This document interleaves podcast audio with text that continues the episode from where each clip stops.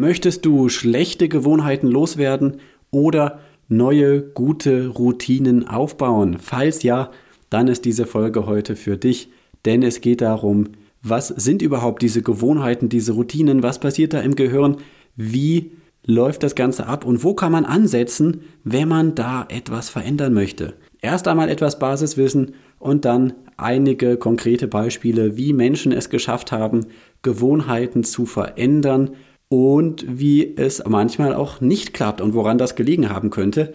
Also eine Folge für alle Gewohnheitsveränderer. Viel Spaß! Ich stark! Dein Ratgeber-Podcast zu Psychologie, Gesundheit und Lebenszufriedenheit. Ich bin Christian Koch. Los geht's! Hallo und herzlich willkommen zu einer neuen Folge Ich stark. Heute mit, tja, mit mir. Heute einmal eine Folge ohne Interviewpartner. Und zwar wird es heute gehen um Gewohnheiten. Vielleicht erinnerst du dich an Lukas Rick, der zu Gast war in, ich glaube, Folge 7 des Podcasts. Selbstwertgefühl steigern war das Thema. Der schreibt in seinem Buch, jeden Tag haben wir ungefähr 60.000 Gedanken und darunter nur circa 3000 neue. Der Rest ist mehr oder weniger gleich und wiederkehrend. Jenseits der Gedanken gibt es ganz, ganz viele Handlungen, die wir automatisiert tun. Je nachdem, wo man schaut, steht da irgendwo was von 50 Prozent, 60 Prozent, was weiß ich nicht. Dessen, was wir jeden Tag tun, tun wir aus Gewohnheit. Und deshalb prägen unsere Gewohnheiten unser Leben ganz enorm, tragen sehr viel dazu bei, ob wir viel schaffen, wenig schaffen, glücklich sind, unglücklich sind, tolle soziale Beziehungen haben oder nicht. Und darum lohnt es sich auch, sich mit dem Thema Gewohnheiten zu beschäftigen. Für den Podcast heute beziehe ich mich vor allem auf ein Buch, natürlich auch auf andere Quellen, aber besonders möchte ich ein paar Gedanken auch präsentieren aus Die Macht der Gewohnheit, warum wir tun, was wir tun. Ausnahmsweise mal ziemlich genauso auch der Titel übersetzt aus dem englischen Original The Power of Habit, Why We Do What We Do and How to Change. Den letzten Teil haben sie irgendwie weggelassen im Deutschen. Vielleicht ist der Verlag davon ausgegangen, dass die Deutschen lieber nachdenken, als tatsächlich etwas zu tun und zu verändern. Oder der Titel sollte einfach kürzer werden, keine Ahnung. Ist ja eigentlich auch egal. Jedenfalls, geschrieben von Charles Duhigg. Der Mann ist ein amerikanischer Wissenschaftsjournalist, der, wie ich finde, einen sehr, sehr angenehmen Schreibstil hat. Vieles erzählt er in Form von Geschichten, wahren Geschichten und so weiter. Und soweit ich das beurteilen kann, scheint er auch recht gründlich zu recherchieren. Ein anderes, auch sehr lohnendes Buch von ihm, ähm, ich kenne jetzt gar nicht den deutschen Titel gerade, das heißt im Englischen Social, sozial, ja. Why we are wired to connect. Äh, diese ganzen Ws im Englischen, die machen mich fertig. Also, ähm, da geht es darum, wie sehr unser Gehirn auf soziale Beziehungen ausgelegt ist. Super, super spannend. Ich denke, da werde ich irgendwann mal ein eigenes, äh, eine eigene Podcast-Folge draus machen. Heute aber die Macht der Gewohnheit. Ich möchte direkt reinstarten mit einem sehr konkreten Fall, einem auch recht berühmten Fall in der Medizingeschichte, in der Hirnforschung, nämlich von einem Mann. Ich habe jetzt die ganzen Namen und so weiter nicht nachgeschaut. Ich habe mir das nämlich als Hörbuch im englischen Original angehört, ist auch schon länger her. Und diese Details wie die Namen, das ist jetzt hier nicht so wichtig, wen das interessiert. Einfach das Buch kaufen, da steht das alles drin. Jedenfalls geht es um einen Mann, bei dem im Gehirn der Teil oder die Teile beschädigt worden sind, die eigentlich dafür nötig sind, um etwas Neues zu lernen. Ich denke durch einen Schlaganfall, da passiert es ja manchmal, dass auch Teile des Gehirns äh, dann einfach ausfallen und bestimmte Fähigkeiten damit auch wegfallen. Und dieser Mann zum Beispiel, dem konnte man sich vorstellen, hallo, ich bin da so und so, ich heiße so und so. Und zehn Sekunden später wusste der das nicht mehr. Oder 20 Sekunden. Ich weiß nicht, wie lange der das vielleicht im Kurzzeitgedächtnis noch halten konnte, keine Ahnung. Aber jedenfalls, auf diese Weise hat er nichts Neues lernen können. Du und ich, wir haben die Möglichkeit, also ich gehe davon aus, dass du sie auch hast, äh, uns hinzusetzen, ein Buch zu lesen, mit jemandem zu sprechen und uns an Dinge davon dann zu erinnern. Dieser Mann hatte diese Möglichkeit nicht. Aber, und das ist das Spannende, er hat dann an einer, ja, an einer Studie letztlich mit einem Forscher teilgenommen, also eine sehr kleine Studie, er war der einzige Teilnehmer, und die haben Folgendes versucht. Sie hatten verschiedene Figuren auf dem Tisch stehen und unter den Figuren, da war bei manchen ein, ich weiß nicht, ein, ein Stempel, ein Bild, irgendetwas drauf, was, äh, ja, was einfach sozusagen drauf war und was sie unterschieden hat von den anderen Figuren, wo nichts drauf war.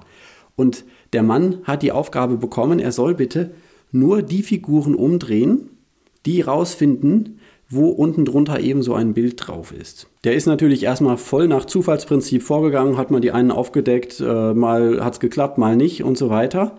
Und am nächsten Tag war auch jetzt keine große Veränderung da.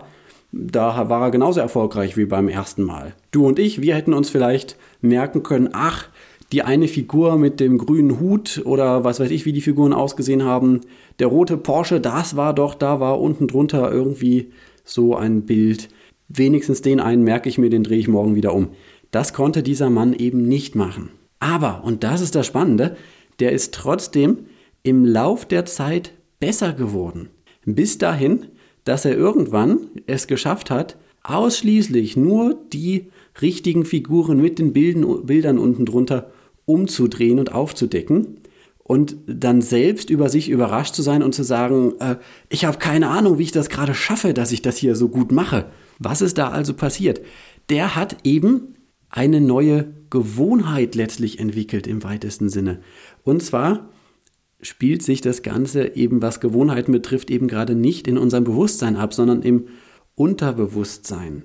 Und zwar, jetzt sage ich das mal kurz hier, das Ganze heißt Basalganglien. Kennst du, ne? Oder kennst du auch nicht? Ist auch egal. Ich kannte es vorher jedenfalls nicht. Mittlerweile ist mir der Ausdruck an mehreren Stellen begegnet. Basalganglien, das ist ein Teil des Gehirns ziemlich weit innen drin, also in den älteren Teilen des Gehirns. Und die sind ganz, ganz wichtig für diese Gewohnheiten und Routinen. Da wird das abgespeichert. Und dieser Mann, den ich eben erwähnt habe, bei dem ist es also auch passiert. Er hat eben immer wieder diese Routinen durchlaufen, immer wieder hat er Figuren umgedreht und manchmal wurde dann eben ein, äh, kam das gewünschte Ergebnis, dann wurde im Gehirn Belohnung ausgeschüttet in hormoneller Form und manchmal eben nicht. Und selbst wenn er es bewusst nicht verarbeiten konnte, bewusst nicht lernen konnte, dann hat sich das eben in diesem Routineteil seines Gehirns niedergeschrieben. Wahnsinn, oder? Was passiert da? Was gehört alles zu so einer Routine? Es sind drei Dinge. Es gibt einen Auslöser, einen Trigger, dann eben die Routine selbst, das bestimmte Verhalten, irgendetwas macht man und dann am Ende, wenn eben das Verhalten erfolgreich war, eine Belohnung, eben wie gesagt in Form von Hormonen, Dopamin äh, und wie sie alle heißen, was da alles ausgeschüttet wird im Gehirn, dann fühlen wir uns toll. Bei dem Mann mit seinen Figuren war das eben so, immer dann, wenn er eine Figur richtig umgedreht hat, dann hat er sich gefreut, das war jetzt richtig Aufgabe gelöst. Also jetzt eben vielleicht kein Jubel, aber zumindest positiv, das wollte ich ja erreichen. Das reicht für, ein, für eine kleine Belohnung wenigstens in unserem Gehirn. Und wenn er die falschen Figuren umgedreht hat, dann gab es eben diese Belohnung nicht. Und weil unser Gehirn so aufgebaut ist, dass wir gerne uns selbst immer wieder belohnen wollen dafür, dass wir das Richtige tun und dass wir etwas geschafft haben, darum hat dieser Mann mit den unbewussten Strukturen seiner Basalganglien immer wieder immer mehr die Routinen verinnerlicht, also die Figuren verinnerlicht, die zur Belohnung geführt haben. Vielleicht mal noch zwei, drei andere Beispiele, um da so ein bisschen so ein Gespür für zu bekommen. Ne? Ganz einfach, Klassiker, ich habe irgendwie ein bisschen Hunger oder ich habe irgendwie ein bisschen schlechte Stimmung gerade und das ist vielleicht bei mir der Trigger, um mir ein Stück Schokolade zu nehmen. Das ist dann die Routine. Ich esse die Schokolade und die Belohnung ist eben äh, die Schokolade an sich eigentlich schon, weil nämlich äh, das dann im Gehirn schon zu Dopaminausschüttungen führt. Viele ärgern sich dann fünf Minuten später schon wieder, warum habe ich das gemacht? Ja, aber äh, das wäre ein Beispiel für eine kleine Routine, für eine Gewohnheit. Über andere Gewohnheiten denken wir überhaupt gar nicht mehr nach. Zum Beispiel, wenn du den Führerschein hast und schon seit mehreren Jahren immer wieder fleißig mit dem Auto unterwegs bist, wie machst du das eigentlich, wenn du links abbiegst, dabei noch die Spiegel berücksichtigst, ob irgendwo ein Auto herkommt und gleichzeitig schaltest? Da musst du gar nicht mehr groß drüber nachdenken. Damals in der Fahrschule war das der absolute Horror, das alles auf einmal zu machen, hat dein Gehirn bis aufs Äußerste gefordert und dich viel Energie gekostet. und heute kannst du dich nebenbei immer noch mit deinem Mitfahrer unterhalten. Warum? Eben genau deshalb, weil es zu einer Routine geworden ist. Seinerzeit hast du dich mehr und mehr innerlich dafür belohnt, wenn es gut geklappt hat. Und irgendwann war es einfach drin. Und heute brauchst du das nicht mehr mit dem bewussten Teil deines Gehirns zu machen, der enorm viel Energie verzehrt, sondern du kannst es im Energiesparmodus machen, eben mit den Routinen aus deinen Basalganglien. So ähnlich ist es mit dem Schuhe zubinden. Fängst du eigentlich rechts oder links an und welchen Faden von welchem Schnürsenkel nimmst du zuerst in die Hand? Weißt du es? Also ich weiß es nicht. Ich kann es dir nicht sagen. Und trotzdem sind die Schuhe irgendwann gebunden. Die meisten Menschen kommen auch morgens vom Bett bis ins Auto oder wenigstens mal bis an den Küchentisch, ohne groß nachdenken zu müssen. Umziehen, anziehen, duschen, Zähne putzen, Yoga, was weiß ich nicht, wer da wie wo was macht passiert oft ganz, ganz viel.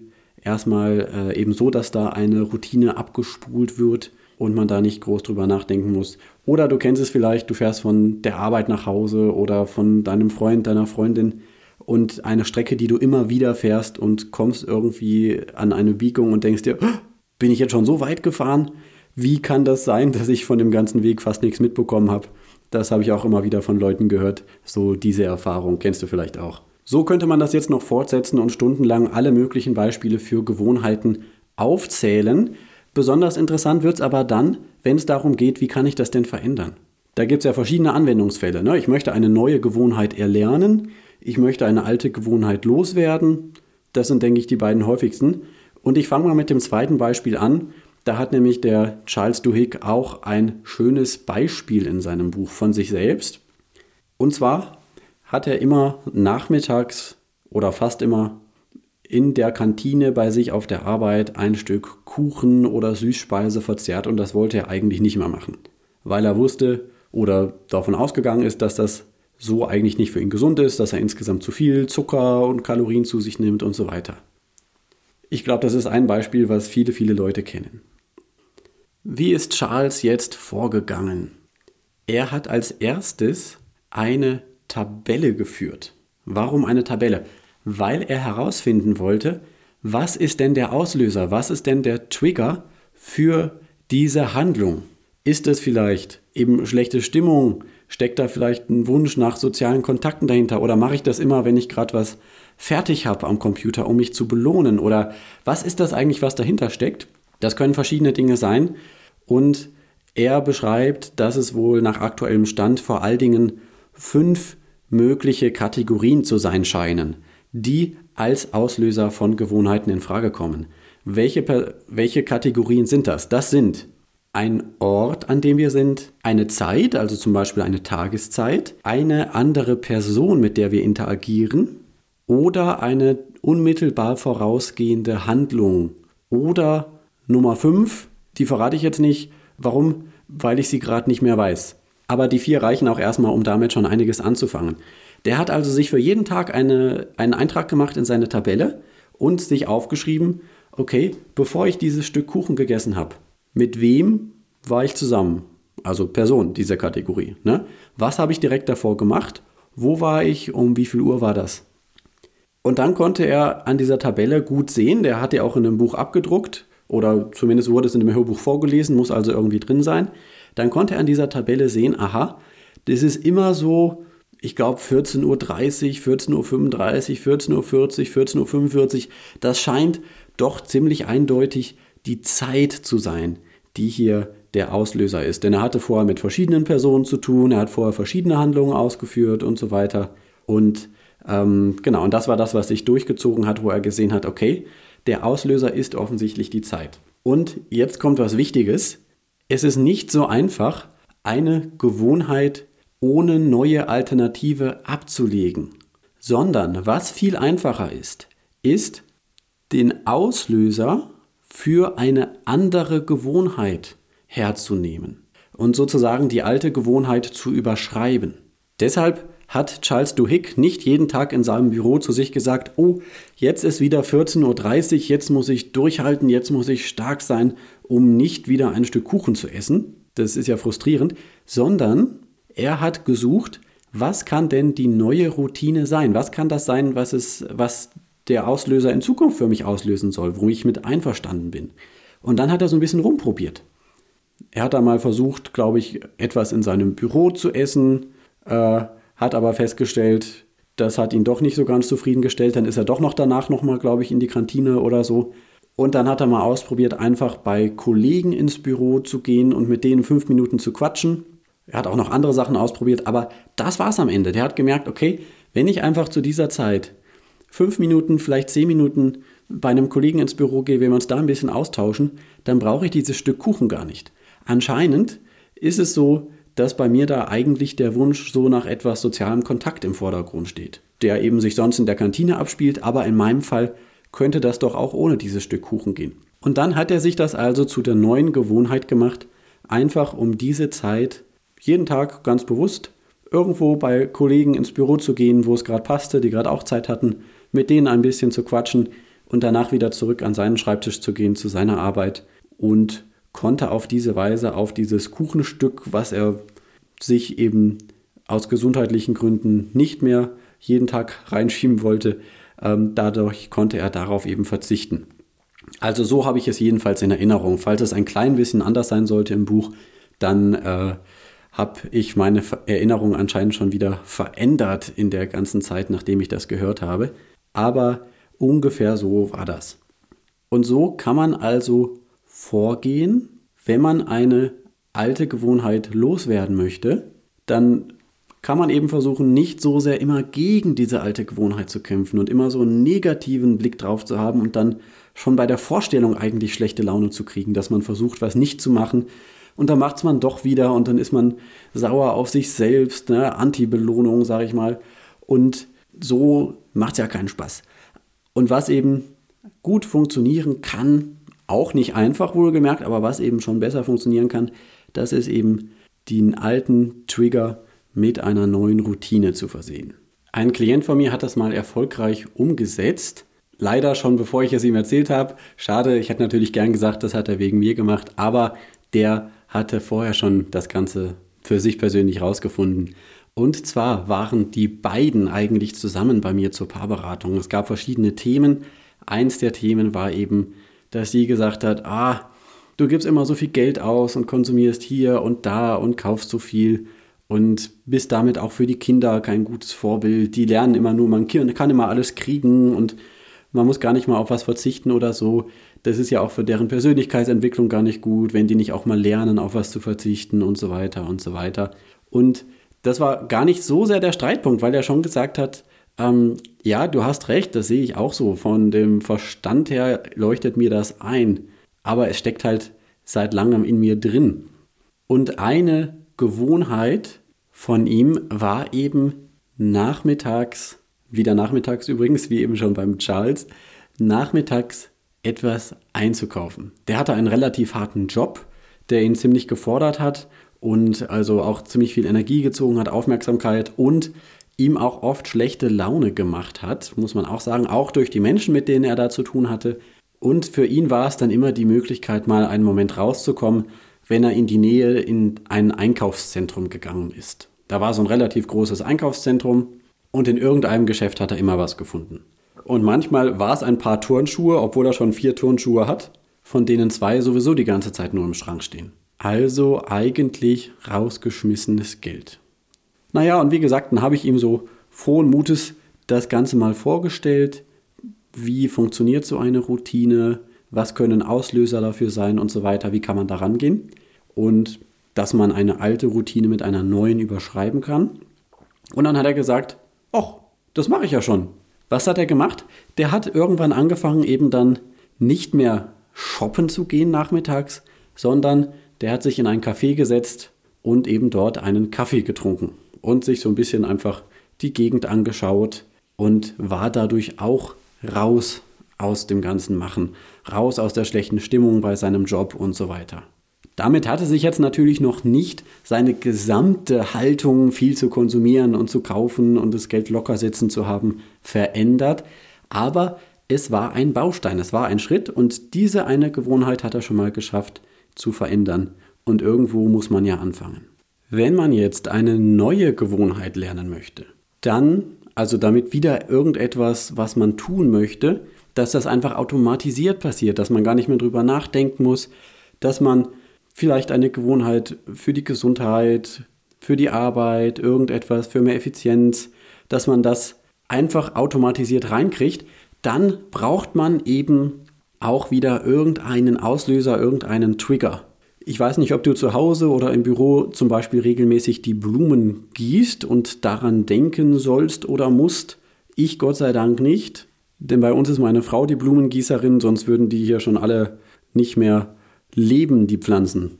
Denn Blumengießen ist so etwas, das passiert ja nicht täglich, sondern vielleicht einmal die Woche, je nach Pflanze vielleicht zweimal die Woche, bei anderen vielleicht auch nur alle zwei Wochen, was weiß ich. Und dann muss man irgendwie daran denken. Am einfachsten sind Routinen reinzubekommen, wenn es so etwas Zeitliches ist, die man jeden Tag macht. Ja, sowas wie morgens das Zähneputzen und abends, das ist einfach auf dem Programm, das ist drin, das vergisst man nicht.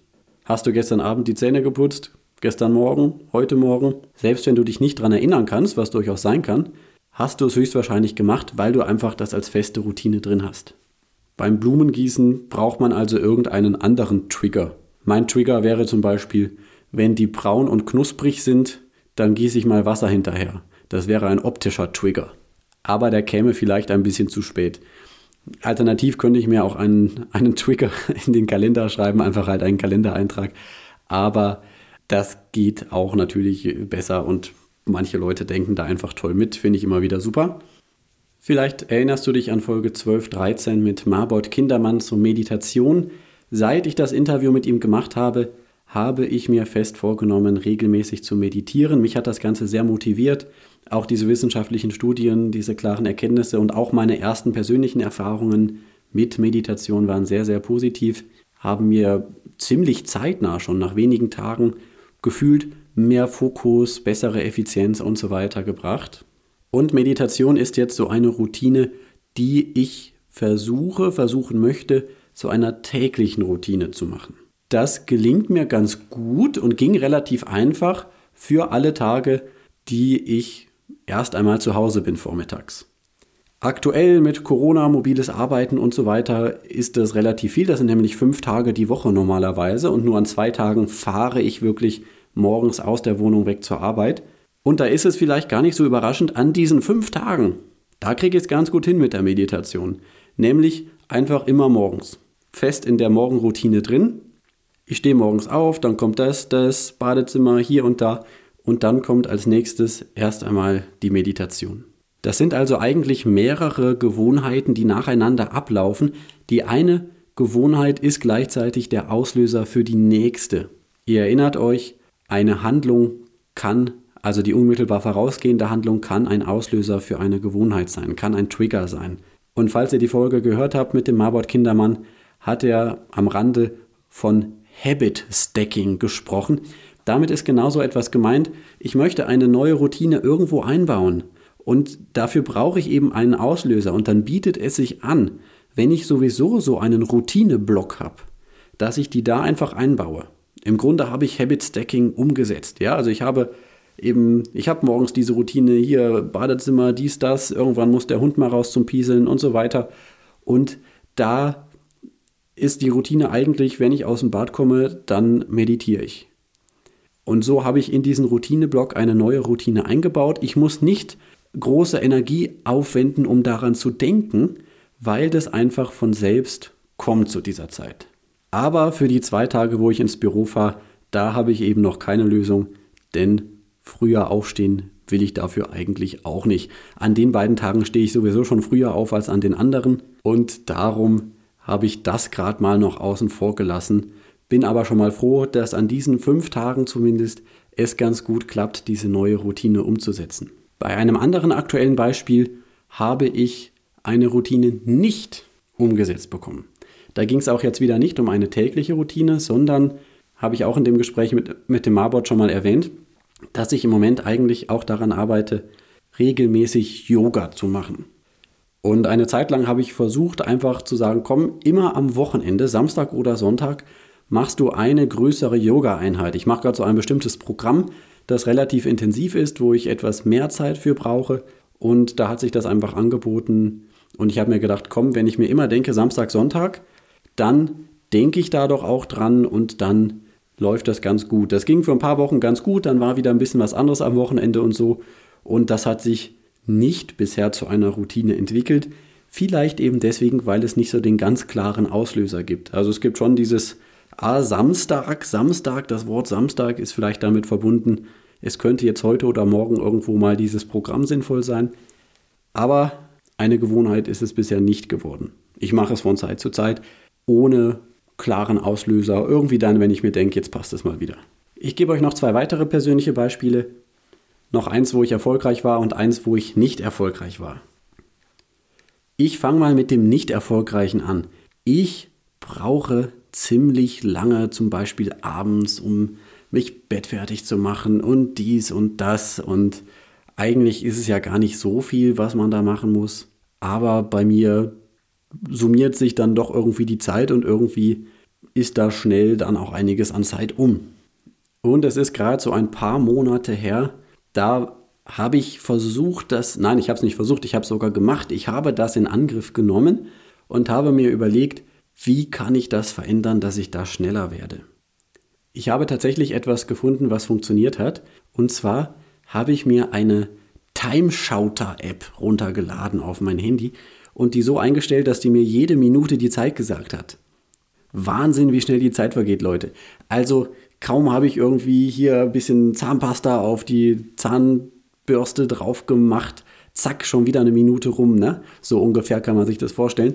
Und äh, jetzt ist es 21 Uhr 54, 21 Uhr 55 und 56 und ich habe doch noch gar nichts gemacht in der Zwischenzeit. Warum geht die Zeit denn die ganze Zeit weiter? So ungefähr war die Erfahrung. Und es hat mir aber geholfen, mich darauf zu fokussieren. Komm, zack, zack, zack, werd ein bisschen schneller, mach noch das und weiter und nicht in Gedanken abschweifen, bleib dran, ja. Äh, klingt vielleicht für den einen oder anderen lustig, weil viele das Problem bestimmt nicht haben. Aber ich bin an der Stelle einfach super lahm, wirklich lahm und versuche deswegen das Ganze zu beschleunigen. Das hat geklappt, das hat geklappt eine Zeit lang. Das ist der Punkt, es hat eine Zeit lang geklappt. Und dann eben irgendwann habe ich das nicht mehr gemacht. Habe ich diese App nicht mehr angemacht, weil ich mir dachte, ach komm, ist doch schon drin die Routine, du bist doch jetzt hier schon super schnell, läuft und so. Äh, und offensichtlich war die Routine noch nicht so drin. Dann habe ich wieder länger gebraucht. Ich habe wieder meine alte Routine. Meine alte Routine habe ich wieder hervorgekramt. Und zwar habe ich mir dann oft wieder nebenbei etwas angehört. Irgendein Podcast, irgendein Video, ein Hörbuch, was weiß ich nicht.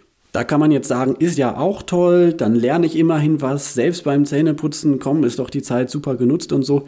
Aber das war trotzdem nicht mein Ziel. Also es gibt verschiedene Gründe, aus denen ich da meine Abläufe abends beschleunigen möchte. Und das erreiche ich mit dieser alten Routine eben nicht. Da erreiche ich eben gerade das Gegenteil. Wenn ich so nebenbei noch Hörbuch höre, dann manchmal sinniere ich dann, ah, was sagt er da gerade und so. Und in der Zeit mache ich dann gar nicht weiter im Bad. Das verzögert natürlich. Das ist nicht das Ziel, was ich erreichen möchte. Das heißt, ich könnte da nochmal rangehen. Und was muss ich dann dieses Mal anders machen? Ich habe eine Idee dazu. Und zwar dauert es eben bis neue Routinen wirklich in Fleisch und Blut übergehen. Je nachdem, wo man nachliest, wen man fragt, werden da unterschiedliche Zahlen genannt. Manche sagen was von 180 Tagen. Also so lange habe ich das nicht gemacht. Ich würde mal sagen, bei mir waren das vielleicht so vier bis sechs Wochen oder vielleicht, wenn es hochkommt, acht Wochen. Andere sagen was von drei Monaten. Ich denke, es hängt auch davon ab, um welche Routine es geht wie gut die sich einfügt, wie klar der Trigger ist und so weiter und so weiter. Aber bei mir steht das jedenfalls noch auf der Projektliste. Nochmal das Angehen. Ich denke, der Trigger ist für mich, wenn ich abends wieder reinkomme. Ich mache jeden Abend so einen kleinen Spaziergang, manchmal ist auch ein bisschen größer. Und dann könnte ich mir als Trigger setzen, dann, wenn ich abends reinkomme und die Tür zumache, egal was ich mir gerade auf dem Handy anhöre, zack, aus, Timeshouter-App an, zumindest mal für die ersten 180 Tage oder keine Ahnung, wie lange ich da brauche. Halbes Jahr ist schon eine ganz schöne Zeit, ne? Und ab dann äh, zack, zack, Fokus, weiter, weiter. Ja, also ich, jetzt, das ist gar nicht so stressig, wie das jetzt klingt, sondern äh, äh, Fokus hat ja auch was Entspannendes. Äh, vielleicht versteht ihr, was ich meine. Auf jeden Fall möchte ich dieses Projekt nochmal angehen und dann eben länger dranbleiben. Also das ist ein wichtiger Punkt. Sowohl, wenn man eine alte Gewohnheit überschreiben möchte, als auch wenn man eine ganz neue Gewohnheit aufbauen möchte, dass man das erst einmal für eine ganze Zeit lang umsetzt. Und eben in dieser Zeit, in dieser Zeit, wo es noch keine Gewohnheit ist, da braucht man eben immer wieder dann doch die bewusste Entscheidung, die bewusste Gehirnaktivität und das bewusste Umsetzen. Weil noch ist es ja nicht vom Bewusstsein ins Unterbewusstsein gewandert. Ne? Ob ich morgens meditiere, darüber muss ich nicht mehr nachdenken, beziehungsweise mein Gehirn macht kurz die Formel, muss ich heute zur Arbeit fahren? Nein, okay, dann Meditation. Gewohnheit einfach schnell umgesetzt, da brauche ich nicht groß drüber nachzudenken. Aber abends, da denke ich oft gar nicht daran, dass ich ja jetzt eigentlich schneller machen möchte. Und das liegt eben daran, dass es noch nicht zu einer Gewohnheit geworden ist. Quatsch, wenn es eine Gewohnheit wäre, würde ich auch nicht dran denken, dann würde ich es einfach automatisch machen. Nein, Jetzt in der Übergangszeit, da muss ich es eben hinkriegen, mich bewusst dafür zu entscheiden, mir dafür vielleicht eine Hilfe zu nehmen. Vielleicht sollte ich mir abends einen Zettel an die Haustür kleben, was weiß ich nicht, muss ich mir mal überlegen. Und wenn ich es dann eben oft genug gemacht habe, dann wird es irgendwann eine Gewohnheit sein. Aber jetzt mal weg von diesem ganzen Tagesroutinen-Thema. Gewohnheiten haben ja natürlich noch viele, viele andere Gesichter und letztlich sind Gewohnheiten auch enorm prägend für unser soziales Miteinander, auch für unser Leben in Beziehungen. Und in der psychologischen Beratung arbeiten wir ganz oft daran, eben gerade eingefahrene Gewohnheiten aufzubrechen. Klingt jetzt so brutal, aber einge eingefahrene Gewohnheiten, sagen wir mal, bewusst anzuschauen, zu überprüfen und dann hoffentlich zu verändern. Eine Gewohnheit kann es zum Beispiel sein, wenn du weißt, vielleicht sogar eben, wie gesagt, ohne bewusst drüber nachzudenken, weil es eine Gewohnheit ist, immer dann, wenn mein Partner diesen und jenen Tonfall hat, dann widerspreche ich am besten gar nicht, weil sonst gibt es nur Riesenkrach. Kann das sein, dass du dir nach und nach die Gewohnheit anlegst, eben da tatsächlich nicht mehr zu widersprechen?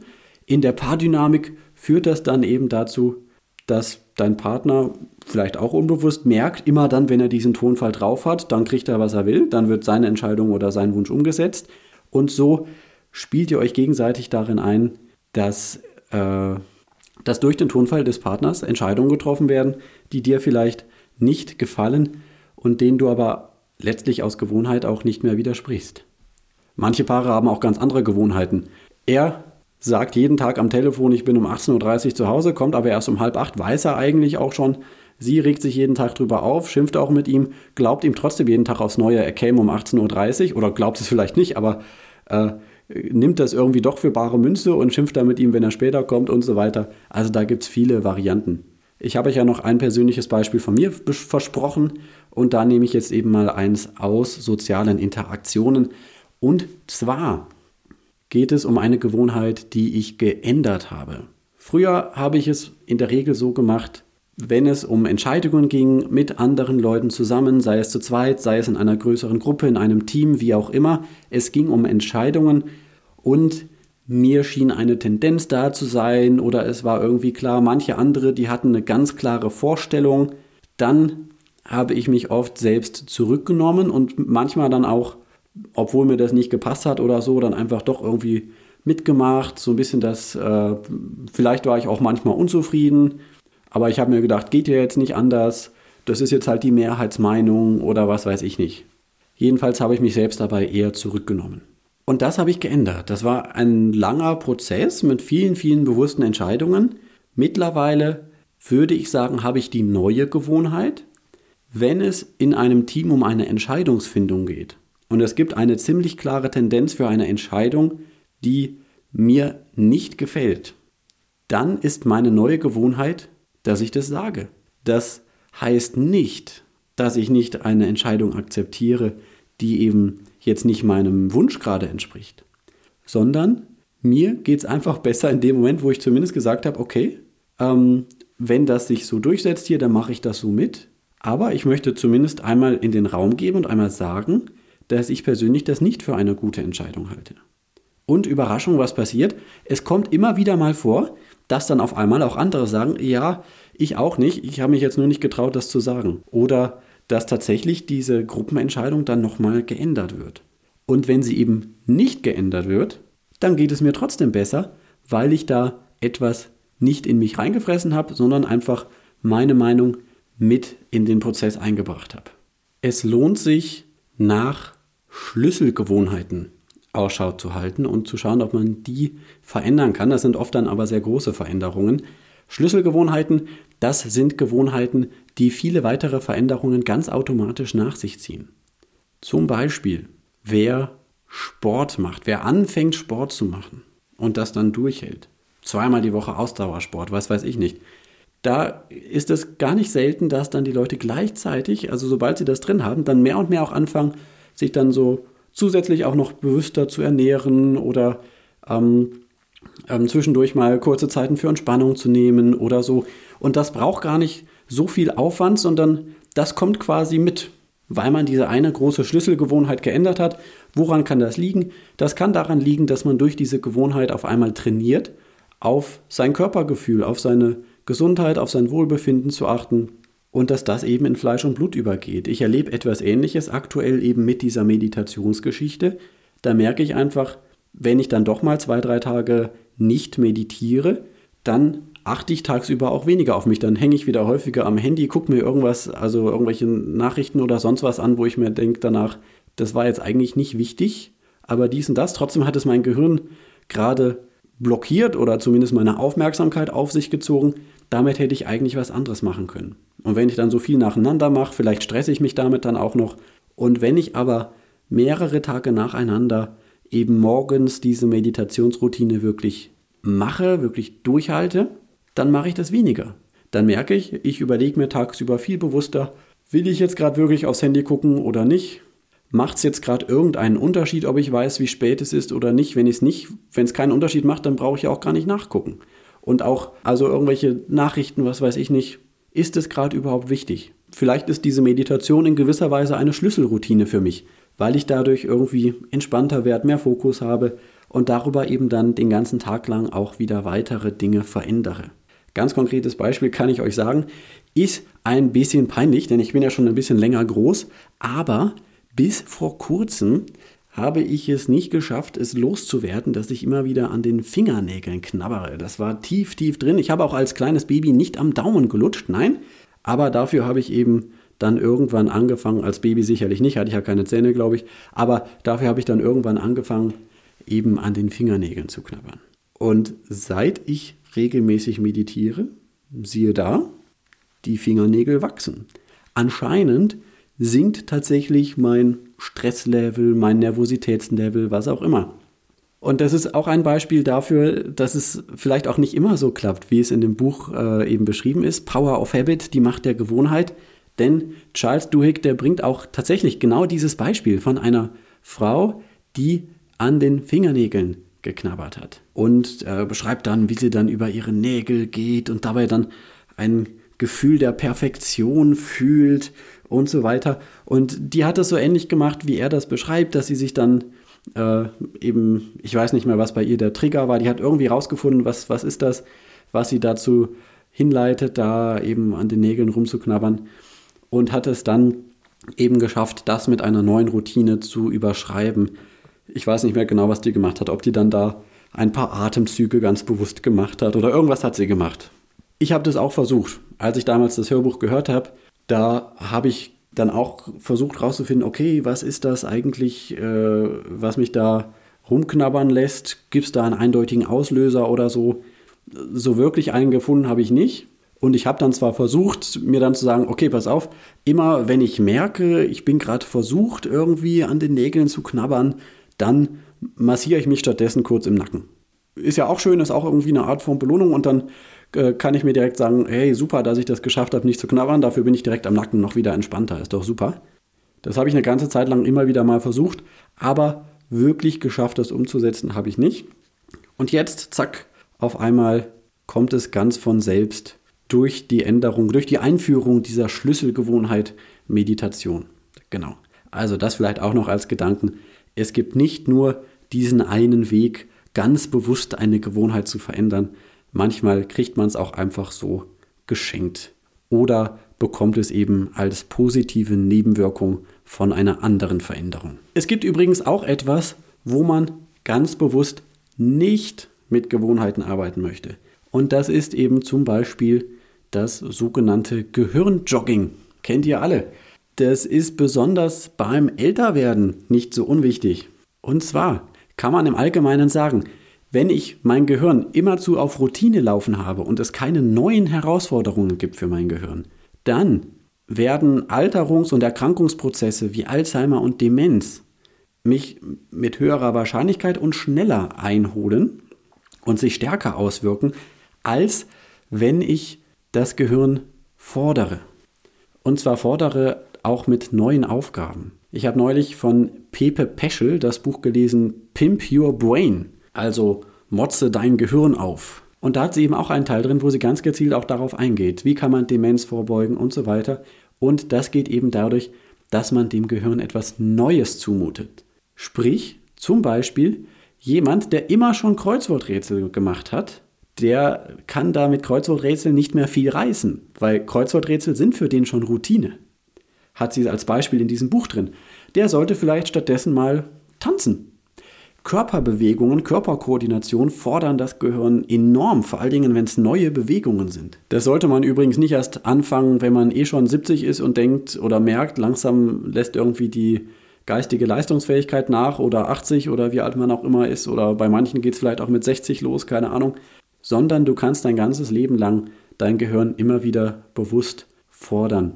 Ich merke für mich aktuell zum Beispiel, was ich vorhin schon mal gesagt habe, Yoga, diese Sachen, die ich da mache, das sind ganz neue Bewegungsabläufe, die sind erst einmal sehr herausfordernd. Das dauert eine Zeit lang, bis ich da bestimmte Bewegungsabläufe tatsächlich dann gut machen kann oder irgendwie automatisiert machen kann, weil ich am Anfang erstmal gucken muss, äh, was, wie, wo muss jetzt dieser eine Arm und dann, ach so, die Hand nach da und ne, äh, da gibt es ja auch zum Teil die verrücktesten Übungen, aber das ist richtiges Gehirnjogging.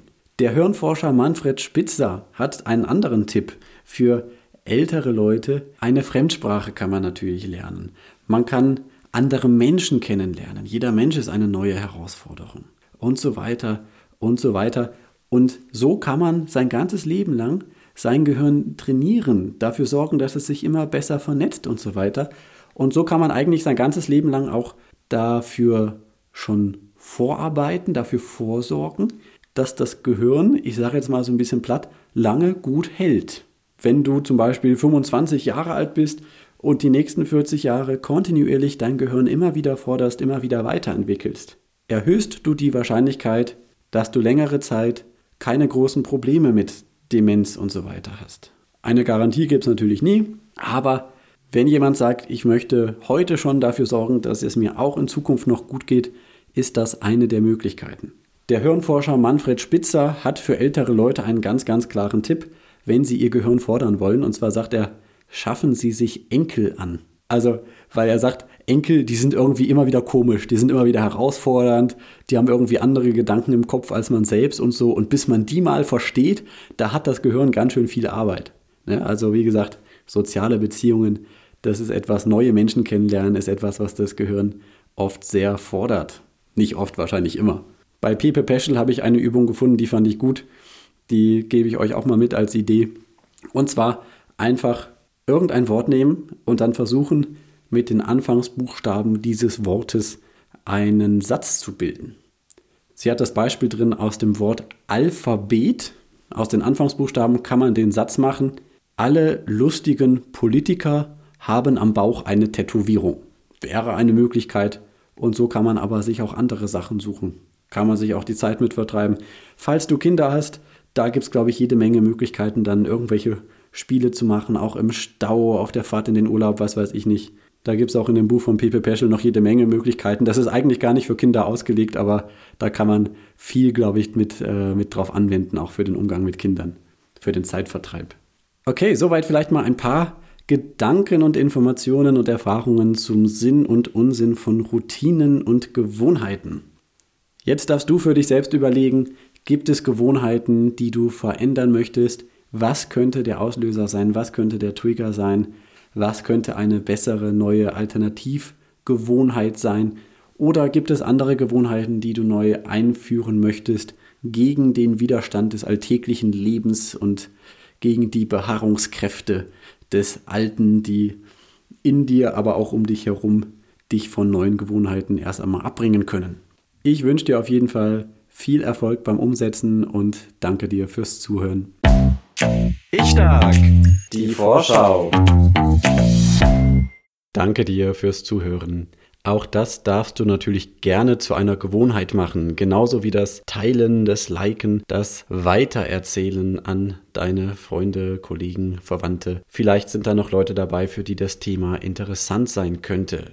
Die erwähnten Bücher verlinke ich wie immer unten drunter in den Show Notes. Das Buch von Charles Duhigg, Die Macht der Gewohnheit. Dazu gibt es natürlich einen Affiliate-Link, sprich, wenn ihr das Buch über diesen Link kauft, dann ändert sich für euch nichts am Kaufpreis, aber ich bekomme eine kleine Provision von Thalia bzw. Amazon und das hilft mir, den Podcast zu betreiben. Das Buch von Pepe Peschel, Pimp Your Brain, da gibt es nicht nur einen Affiliate-Link, sondern auch einen Link in meinen eigenen Shop, denn das Buch ist im Humboldt Verlag erschienen und deshalb kann ich es da aufnehmen als Humboldt-Autor. Damit unterstütze den Podcast dann noch mehr als über den Affiliate-Link. Nächste Woche geht es um das Thema Raus aus der Esslustfalle.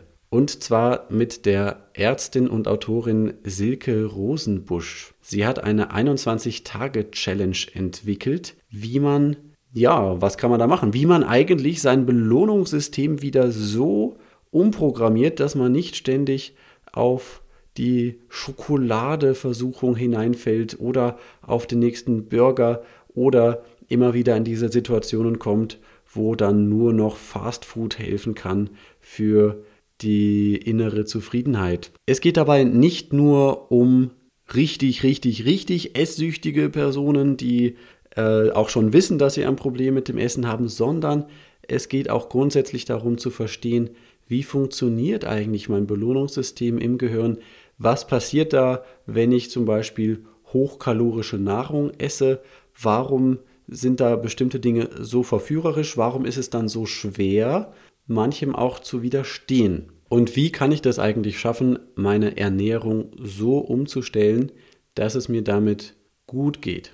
Dass ich nicht mehr ständig irgendwelche Gelüste, irgendwelche Cravings, ein Verlangen habe und dass ich mich wirklich satt fühle und gleichzeitig aber auch meine psychische, emotionale Zufriedenheit steigern kann. Das ist das besonders Spannende. Essen ist ja sehr, sehr stark in dieser Verbindung von Körper und Geist, Psyche, Gefühl. Ich persönlich kenne das auf jeden Fall. Essen kann mich glücklich machen. Wenn ich nicht genug zu essen bekomme, dann bin ich kein so angenehmer Zeitgenosse. Das betrifft, glaube ich, auch viele andere. Und Silke Rosenbusch, sie hakt genau da ein, genau an dieser Schnittstelle, wie Essen einerseits für den Körper wichtig ist und andererseits eine große Rolle für die Psyche spielt und das Ganze dann mit einem Blick auf die wissenschaftliche Forschungslage. Aber ich will nicht zu viel verraten, ich kann auch gar nicht zu viel verraten, denn das Gespräch mit der Silke führe ich erst in ein paar Tagen. Das heißt, jetzt gerade weiß ich noch nicht genau, wie es verlaufen wird, aber die Themen, die ich gerade angesprochen habe, die werden auf jeden Fall drin vorkommen. Also, falls Essen in irgendeiner Form eine Bedeutung hat für dich, dann höre dir gerne den Podcast nächste Woche wieder an. Ich wünsche dir eine schöne Woche. Das Interview nächste Woche wird mit Sicherheit wieder spannend. Freut euch drauf. Bis dahin. Ciao.